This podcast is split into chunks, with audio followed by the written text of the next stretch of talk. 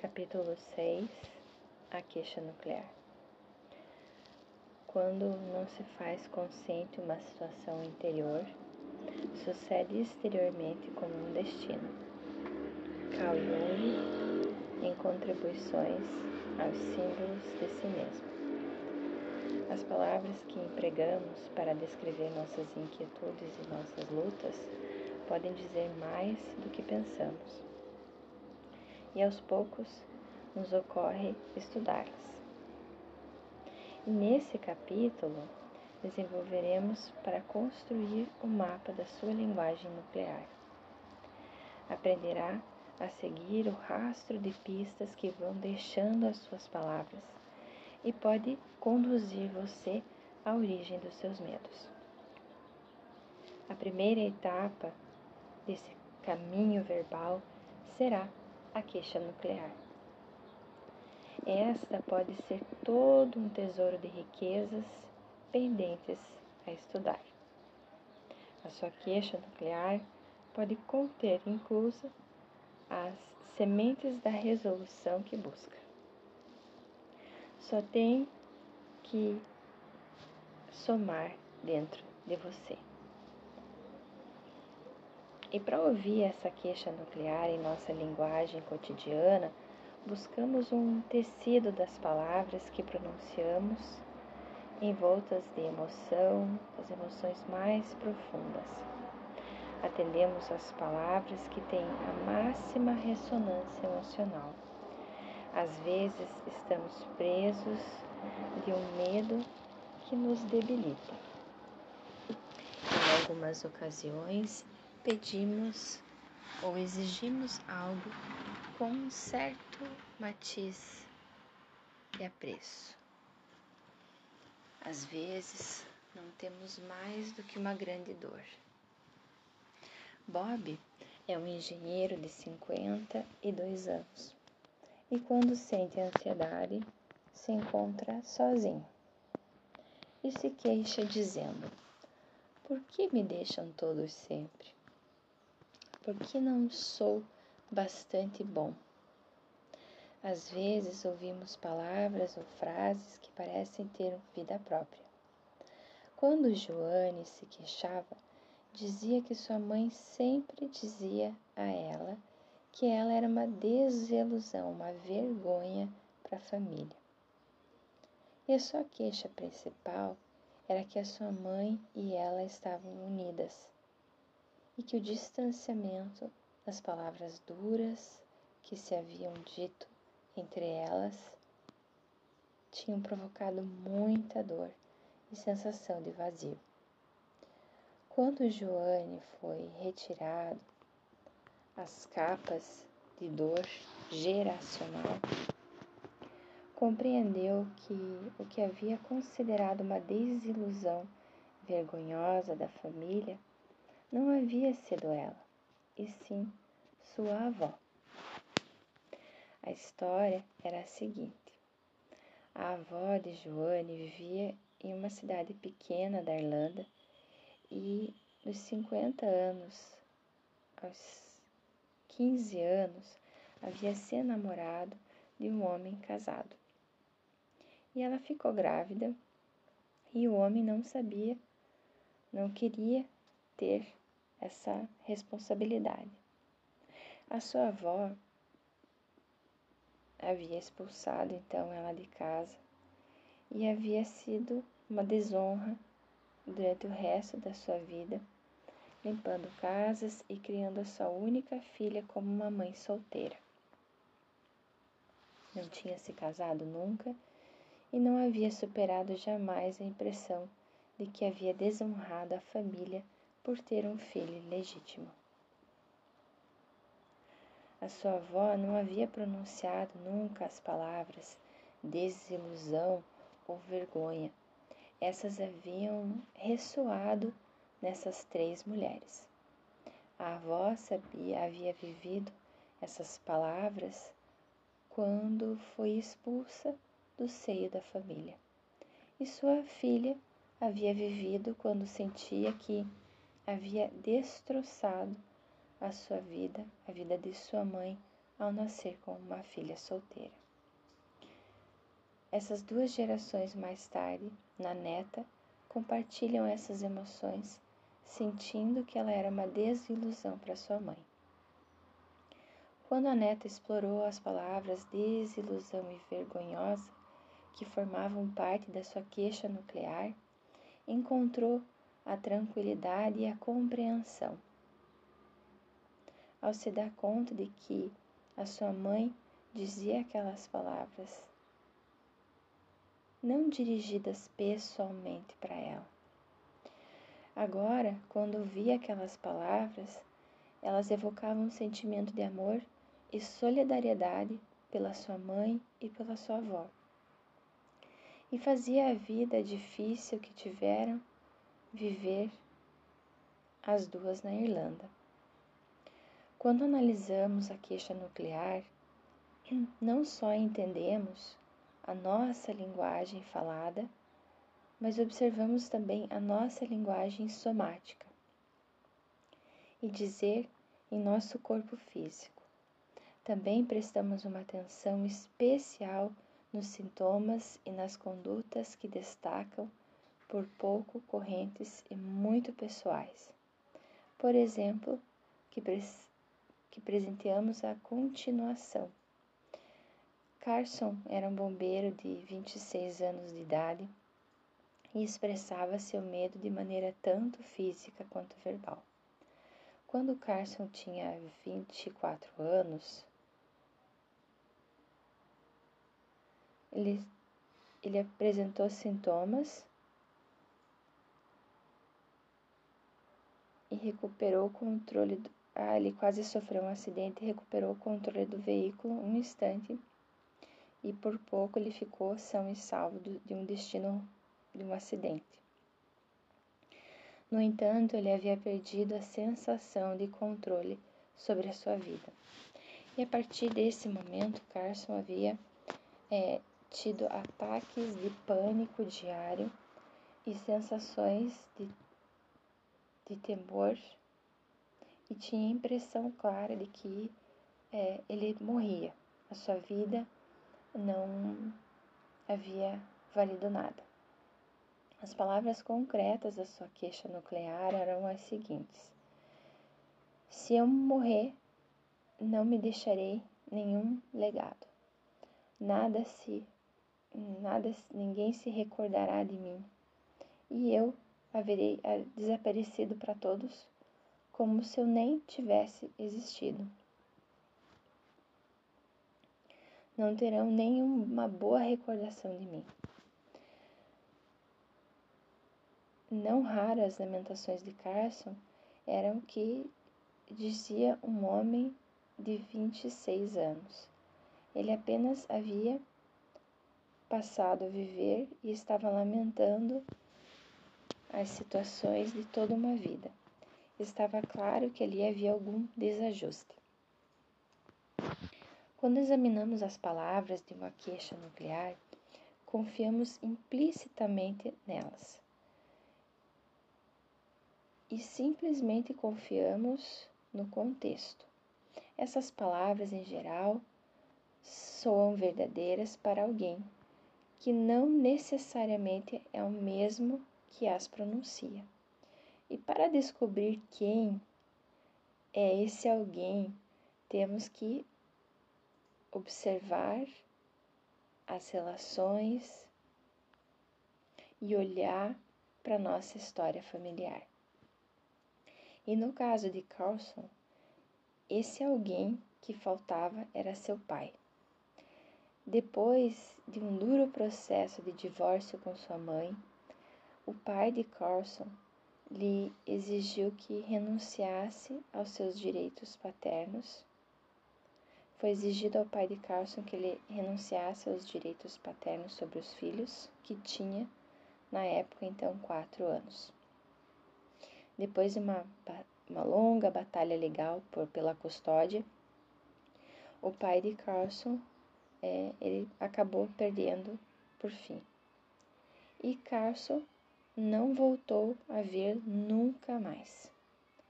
A mãe de Carlson não só falava mal de seu pai,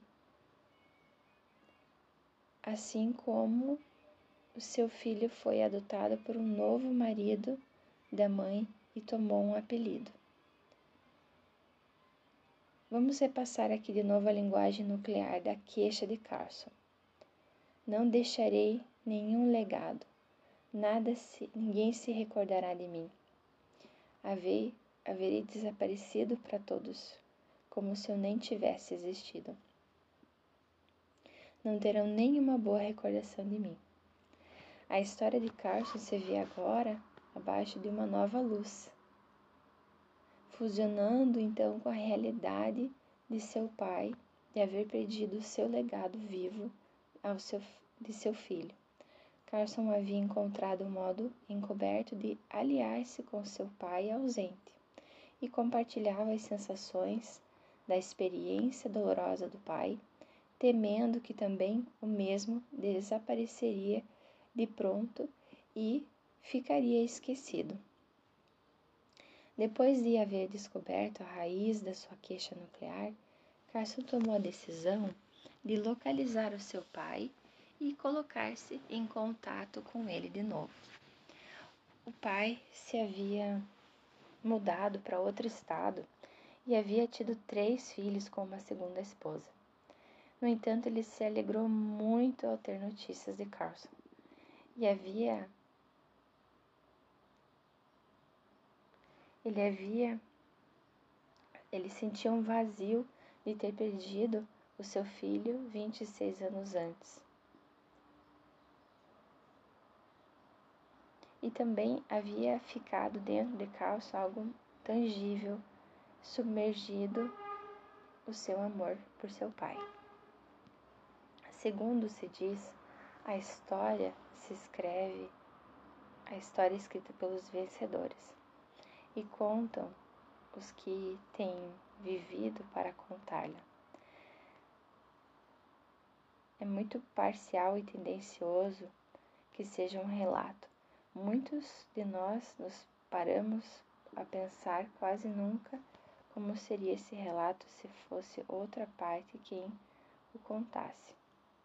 E no caso de Carson, a vencedora havia sido a mãe deste e o perdedor havia sido o pai. Dado que não podo, não posso estar ali para criar seu filho. Ambos os pais se haviam disputado a custódia do filho, no entanto, o pai de Carson havia perdido por motivos que não, que não conhecemos. Carson compreendeu que havia passado anos ouvindo contar a sua mãe histórias negativas sobre seu pai e aquele e lhe havia velado as primeiras recordações que guardava dele. Durante os meses seguintes, Carson e seu pai criaram novos, novas recordações e juntos várias excursões para acampar e pescar nas mesmas montanhas onde iam quando Carson era pequeno e ao longo desse tempo Carson desapareceu por completo os ataques de pânico.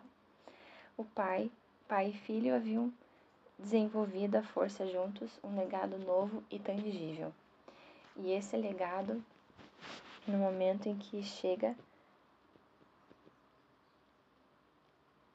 é primeiro um exercício escrito. Pegue uma folha, um papel, um lápis ou uma caneta e vamos trabalhar. Exercício escrito número 1. Um. Investigar a tua queixa nuclear. Primeiro, concentre-se em um problema da sua vida que seja muito angustiante agora mesmo. Pode ser uma questão relacionada com a sua saúde, com o seu trabalho, com sua relação, seu relacionamento. Qualquer questão que te perturbe ou que cause uma sensação, ou que perturbe a tua sensação de segurança e paz, tranquilidade e bem-estar. Segundo, qual é a questão mais profunda que quer curar? Pode tratar-se de um problema que te pareça confuso, pode tratar-se de um sintoma ou de uma sensação que tem sentido por toda a tua vida. O que, que você quer realmente trocar? 4. Não corrijas é, e nem é, remende o que você escreve.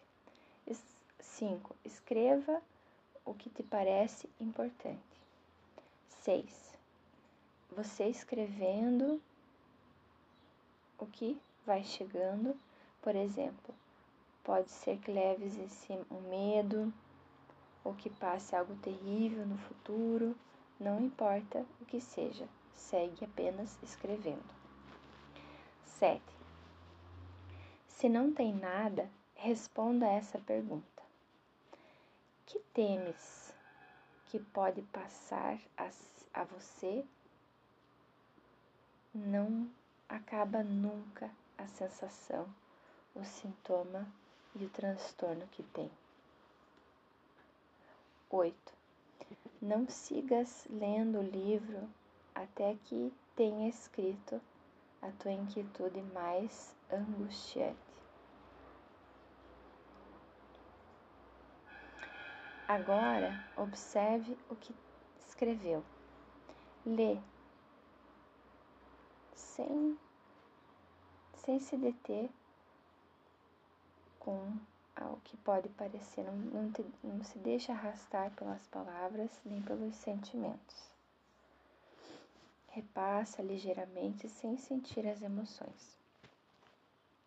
O que está fazendo é buscar as palavras, as frases que destacam por serem peculiares ou pouco habituais.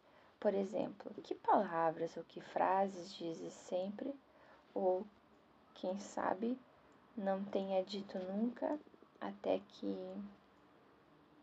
tenha feito esse exercício. Que linguagem palavra salta à sua vista? Qual delas chama mais a sua atenção? Agora volte a ler e esta vez lê em voz alta para você mesmo. Procure escutar com um novo ouvido, que escute sem sentir as emoções. E a isto vamos chamar como uma, um meta ouvido, um meta sentimento, ou como um aspecto de neutralidade. Que palavras ou que frases têm um caráter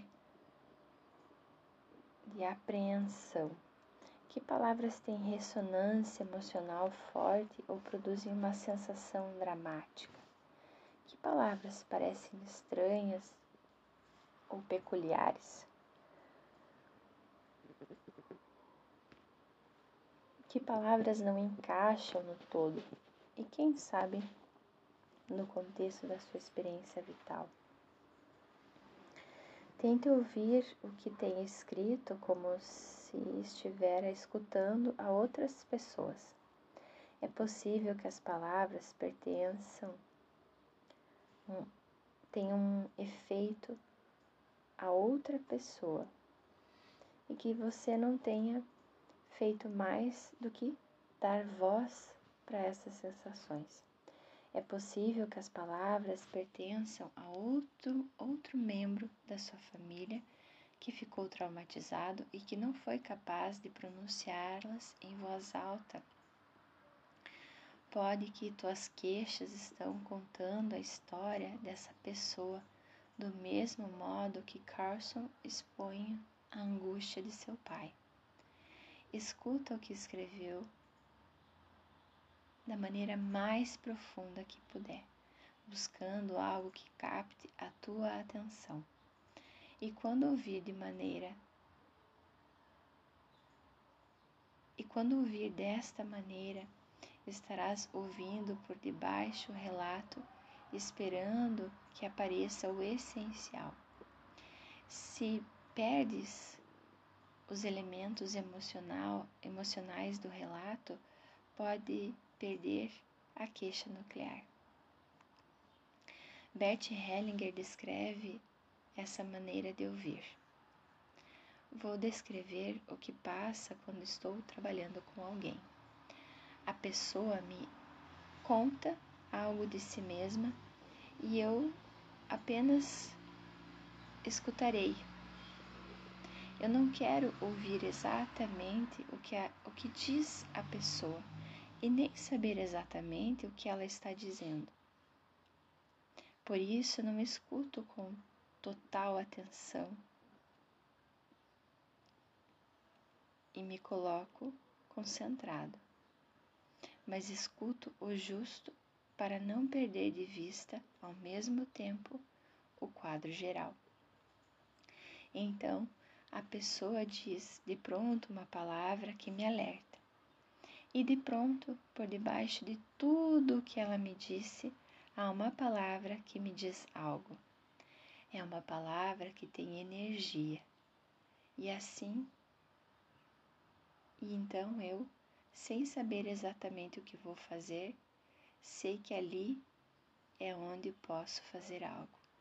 E se deixo que essa palavra me fuja ou me traga algum efeito,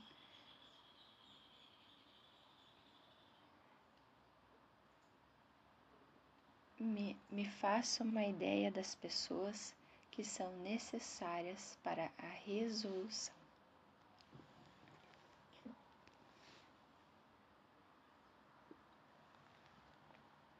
Sandy. Vou, me vou morrer. Agora, segue-me dentro, analisando com detalhe a queixa nuclear de uma mulher, a que chamarei de Sandy. Sandy, como Gretchen, também foram crianças cuja história envolvem o Holocausto.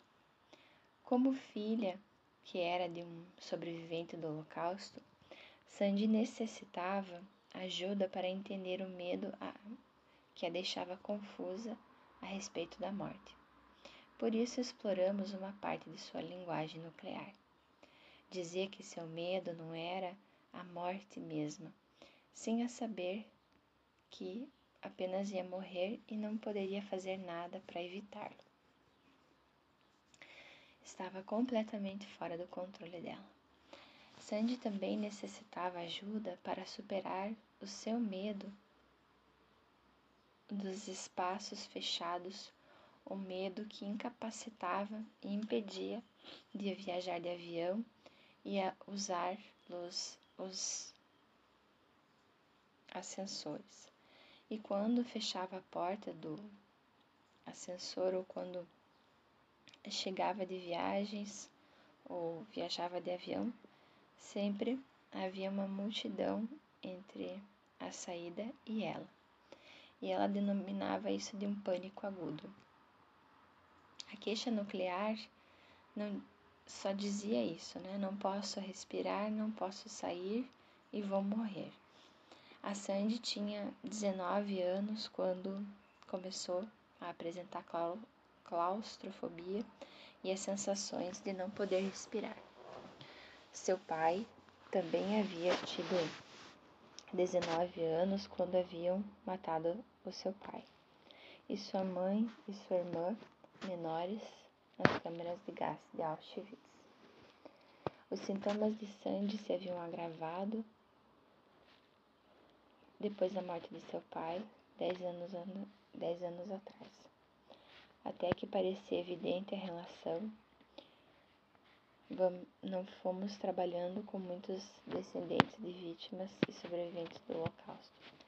Sandy não, não havia associado nunca esse fato. Sandy não havia associado. Ela levava em cima o terror atroz de seus avós e de sua tia. E muito provavelmente levava em cima também incluso os sentimentos de culpa de seu pai por haver sido o único sobrevivente da família. Vamos recordar a linguagem nuclear de Sandy. saber que vou morrer e poder fazer e não poder fazer nada para evitá-lo. Está completamente fora do meu controle. Está claro que os avós e sua tia haviam sentido aquilo mesmo quando viviam em campo de extermínio e quando foram conduzidos à câmara de gás.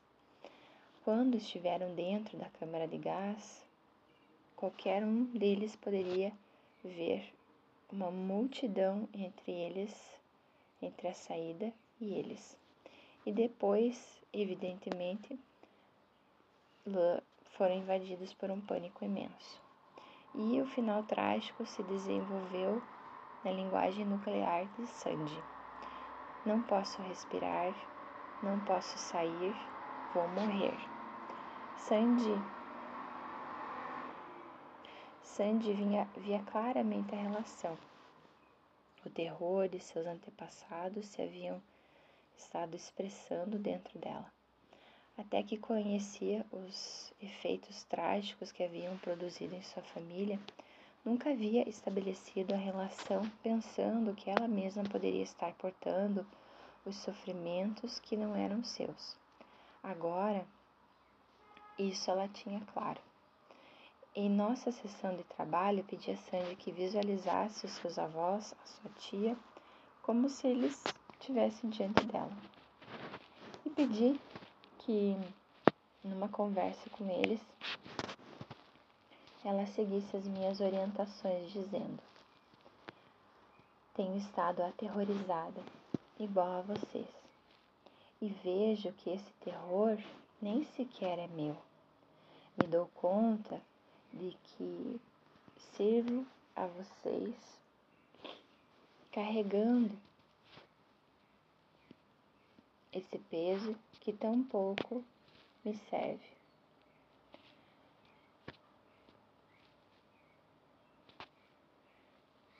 E para mim é uma carga muito pesada.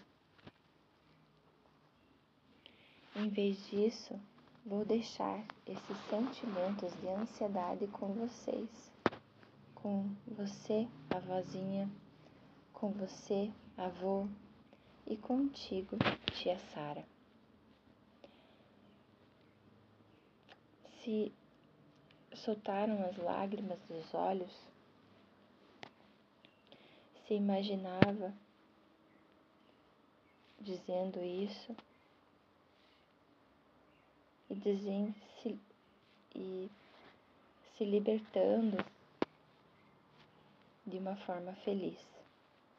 Sandy se imaginou, imaginou seu corpo envolto por amor que também estava enviando. E quando Sandy foi capaz, por fim, de determinar a origem da sua claustrofobia e de seu medo da morte, sentiu que se dissipava o peso de seus medos.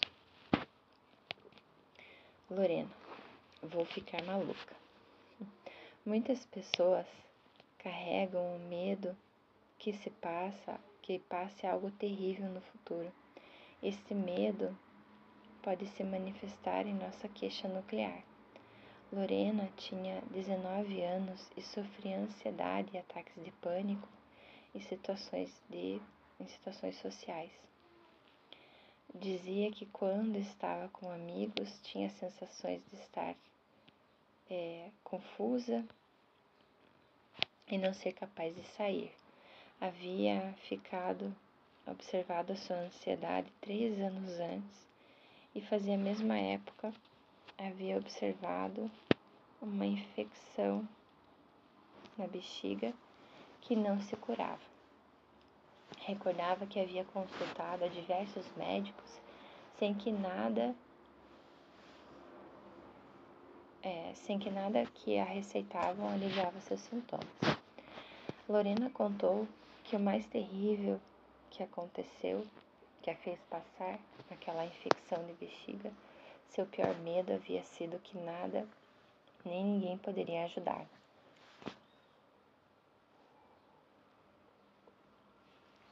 e que a infecção não se curaria nunca. A infecção de bexiga se acabou curando No entanto, ela seguia dominada pela ansiedade. E nossa conversa transcorreu assim. E se a infecção na bexiga não se curar nunca? E ela respondeu que tinha do dor e estaria deprimida, estaria sempre de médico em médico, estaria restringida, não seria feliz, não teria êxito, teria ansiedade constante e seria uma fracassada. Não te chama a atenção algumas palavras da linguagem nuclear de Lorena? O que te parece as palavras restringida e fracassada? Advertirá que as palavras querem levar-nos a uma direção nova, mais além da questão da infecção da bexiga. E vamos deixar em suspenso um momento as ideias que podemos ter acerca de Lorena e de sua infecção na bexiga, e nos deixaremos guiar pela energia das suas palavras. Lorena se estava aproximando de sua linguagem nuclear, no entanto, não havia chegado ao ponto. E para ajudá-la a aprofundar mais, pedi que descrevesse o pior que se podia passar a outra pessoa. Quando estamos tentando articular nosso medo,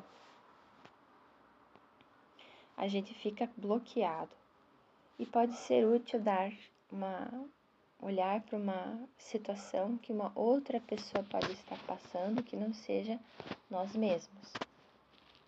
E vamos ver o que, que apareceu no caso da Lorena. O que é o pior que pode se passar com uma pessoa? Uma outra pessoa, não você. E a Lorena respondeu: que não tenha êxito, que não seja feliz, que não seja capaz de fazer as coisas que quer fazer e que, se, que fique maluca, que fique numa espécie de ermita, uma espécie de eremita e que acabe é, num hospital psiquiátrico e termine por suicidar-se. Verdade que essas palavras Verdade que essas palavras têm alguma ligação? Ficar maluca, acabar em um hospital psiquiátrico, suicidar-se.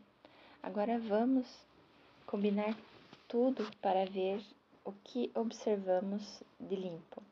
Temos uma pessoa fracassada que está restringida, que, que se tornou louca e acabou ingressando em um hospital psiquiátrico, onde terminou por suicidar-se. Quem sabe, se perguntando de onde saem todos esses dados, vamos descobrir. E quando Lorena foi retirando as capas que estavam de trás da sua queixa nuclear, deixou descoberto seu medo mais profundo e se lançou a sua frase nuclear e no capítulo 8 estudaremos mais a fundo o que é a frase nuclear. As frases nucleares de Lorena. Serei uma fracassada, me ficarei louca e acabarei em um hospital psiquiátrico e terminarei por suicidar-me. Durante o processo seguinte, analisando o mapa de sua linguagem nuclear, Lorena desvelou também um trauma crucial de sua história familiar. Vamos abrir um álbum familiar de Lorena e deixamos-nos guiar pelas palavras com que expressou o pior de seus medos. As palavras que refletem o medo pior que sucede, que podem converter em uma pergunta sobre a história familiar que nos levará até a etapa seguinte do nosso mapa da linguagem nuclear e achamos de, e achamos de perguntas fortes. Pergunta forte de Lorena. Houve em tua família alguém a quem se considerava um fracassado que acabou em um hospital psiquiátrico e se suicidou? Diana. O avô de Lorena, o pai de sua mãe. Era des, des depreciado e a família o considerava um fracassado. Estava ingressando várias vezes em clínicas psiquiátricas e terminou suicidando-se, estando ingressado no hospital psiquiátrico. A geração seguinte, a tia de Lorena, a irmã maior de sua mãe, também havia sido excluída por sua família e taxada de fracassada e louca. Também havia estado ingressando em várias vezes em centros psiquiátricos. E a família, envergonhada por sua conduta, não falava dela quase nunca. Sem confessar, esperavam que se suicidasse, assim como seu pai. Quando os membros da família fazem vidas infelizes e correm uma sorte muito difícil, seria mais fácil excluí-los que sentir a dor de querer eles. Soa mais fácil sentir ira do que tristeza. Parece que a família tratou aquela irmã com ira por esse motivo. Era mais fácil excluir ela do que querer ela, amar ela. Como vimos no capítulo 3, o destino dos membros da família que sofrem exclusão, ele vai se repetir. E assim sucedeu com o avô fracassado, excluído, e na geração seguinte com a tia fracassada, excluída, e agora a, a Lorena, prestes a completar aí idade, também se sentia fracassada e ampliava a dor a uma terceira geração. A dor por um suicídio na família pode ser dificílima. Os familiares é, podem sentir que essa pessoa tenha ido de uma maneira trágica acabando com a própria vida. Mas a família tem que carregar as consequências do suicídio. A vergonha, a, as imagens terríveis, os assuntos sem resolver, as dúvidas econômicas, a incredulidade religiosa, esse destino rondava Lorena e toda vez esse destino rondava Lorena e era inevitável. Quando a Lorena havia entendido que os medos que portava não surgiam dela, ela foi capaz de deixá-los para os seus legítimos proprietários. Pedi então que ela visualizasse o avô, a sua tia, e se manifestou espontaneamente sentimentos genuínos de amor pelos dois. Se imaginou que estavam apoiando para que ela estivesse bem e estavam apoiando para que ela seguisse em frente. Seu corpo sentiu alívio e, passado vários minutos respirando, me disse que sentia seu corpo mais leve e em paz. Pediu então autorização para que pudesse seguir feliz apesar de tudo que eles tinham passado. E viu que não servia de nada portar a ansiedade deles e não teria efeito nenhum carregar a sua dor, a dor de sua família. Prometeu então a ambos que seguiria, que não seguiria portando essa ansiedade e imaginou uma situação futura livre disso, desenvolvendo-se de uma outra forma. Ao final dessa sessão, Lorena ficou livre do pânico que estava acometendo. E quando me perguntam sobre as consequências sobre a minha prática clínica das últimas investigações sobre a neuroplasticidade, me recordo de Lorena e sua capacidade de passar de um estado de ansiedade dominante a outro estado em que sentia paz e equilíbrio e ilustrava de maneira gráfica o bem que se pode associar à história familiar pessoal ao cons à consciência presente. Quando temos estabelecido conexões e praticamos o centramento em nossas imagens e nas experiências curadoras, estamos sentando, sedimentando as bases das novas vias neuronais. E deste modo, a cura pode ter uma eficácia surpreendente. A linguagem nuclear como uma bússola. Algumas vezes a linguagem nuclear de nossa queixa nuclear é tão persuasiva que nos obriga a buscar respostas dentro, no centro familiar. No entanto, pode suceder que podemos facilmente olhar para nossa história familiar pelas informações que tenham acontecido, que tenham gerado vergonha, apartamento, é, que, que tenham gerado afastamento dos familiares, ou algum segredo, ou coisas que não se querem falar. Às vezes conhecemos histórias traumáticas que estão de trás do nosso problema. No entanto, sempre estabelecemos a sua relação com nossas experiências atuais.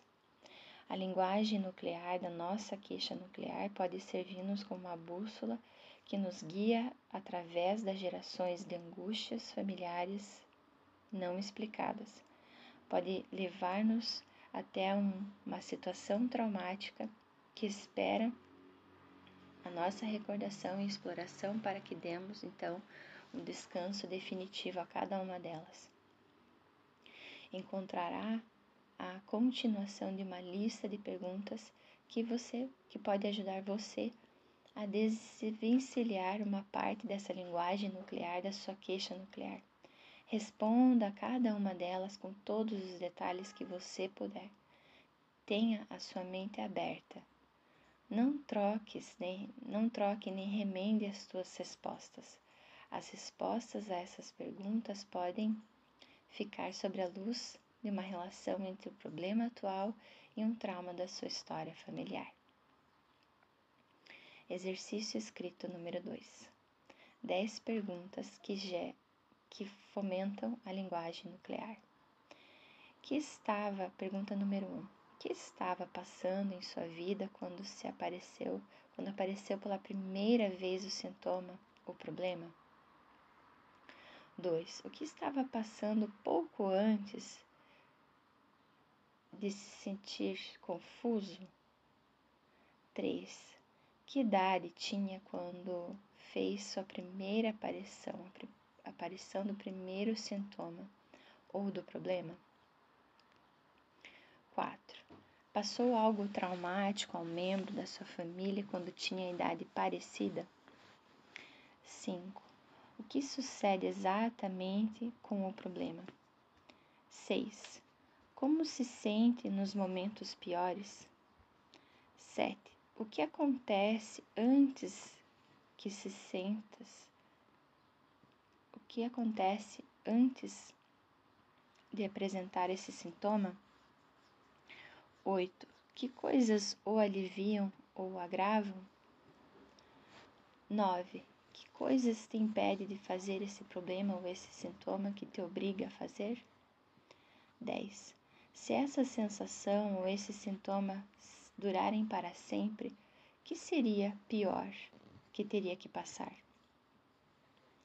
Agora, leia o que escreveu e aqui alguns temas para serem observados que se repetem nas famílias. Reconheça em tua família, reconhece em tua família algum desses temas seguintes. Uma linguagem que se repete. Tem alguma linguagem que parece que encaixa num contexto da tua experiência vital? Idades que se repetem Existe alguma relação entre a idade que tinha quando apareceu esse sintoma ou problema e a idade de algum membro da sua família, quando passou por alguma dificuldade ou sofrimento como seu pai ou sua mãe, por exemplo, podem ter morrido jovens, ou pode desenvolver algum problema ou sintoma que limita a vida de alguma maneira, quando alcança a mesma idade.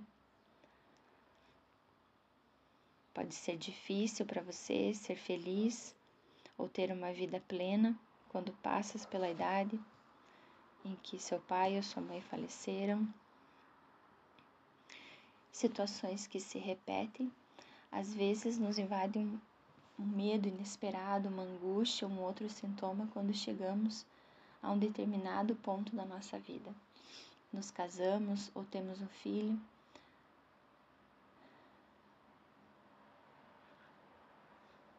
Quando passa isso, devemos perguntar a si se tem algum membro da nossa família que sofreu algo de, do mesmo modo ou de modo similar. Emoções e condutas e sintomas que se repetem. O que foi que desencadeou esse problema ou esse sintoma e colocou ele em movimento? O que você estava passando num segundo plano? Te abandonou? Alguém te abandonou? Você se sentiu ofendido? excluído, abandonado. Teu problema ou sintoma reproduzem ou recriam uma experiência ou situação determinada da sua primeira infância? Se parece com alguma coisa que se passou a sua mãe, ou seu pai, ou seu avó? As respostas a essas perguntas podem desvelar pistas significativas na hora e que se desenvolver uma relação familiar. E as queixas e os sintomas como uma pista então para resolução. Que qualidade concreta ou que mensagem essencial caracteriza esse sintoma que está expressando? Se observar a tua queixa, o teu sintoma com imaginação, pode ser uma expressão criativa que te conduza a completar algo, a curar algo, a integrar algo e a separar, a separar-se de algo. Quem sabe de um sentimento que tem assumido de pesar e que nunca foi embora. Pode ser que teu sintoma, teu problema te esteja forçando a dar um passo que nunca havia dado, um passo que não pode ser ignorado. É possível que está pedindo que complete uma etapa ou desenvolva algo que ficou interrompido quando era pequeno. Pode ser um sintoma, um problema que está recriando uma sensação de desvalidamento cuja função está acerca dos seus pais. Ou quem sabe está encenando que tem que terminar uma tarefa e seguir um caminho que tenha abandonado. Pode ser que tenha des, des, Pode ser que tenha fragmentos do que expressa em forma de sintomas. Pode ser que tenha descuidado de uma questão pessoal. E outros sintomas e queixas também podem conduzir a chegar a uma relação pessoal e ajudar-nos a curar um trauma pessoal, obrigando-nos a, a um afrontamento final unindo sentimentos que, que estavam reprimidos desde muito tempo e não apenas nos serviram para que entendamos melhor um trauma familiar que nos tenha chegado e que possa ser resolvido. Sem que pudéssemos entender melhor um sentimento de culpa pessoal que portamos e iluminar o caminho que conduz à reconciliação. Nossas queixas, nossos sintomas e nossos problemas podem fazer sinais, indicadores que nos guiam até que algo seja resolvido. Podem ajudar a tirar à luz algo que podemos ver e conectar com algo que estamos excluindo de nós mesmos excluindo da nossa família. Quando nos detemos a explorar eles, podemos sair da superfície do que está por resolver, aportando uma dimensão nova e o nosso processo de cura. De cura. Podemos sair desse processo sentindo-se mais íntegros e muito mais completos.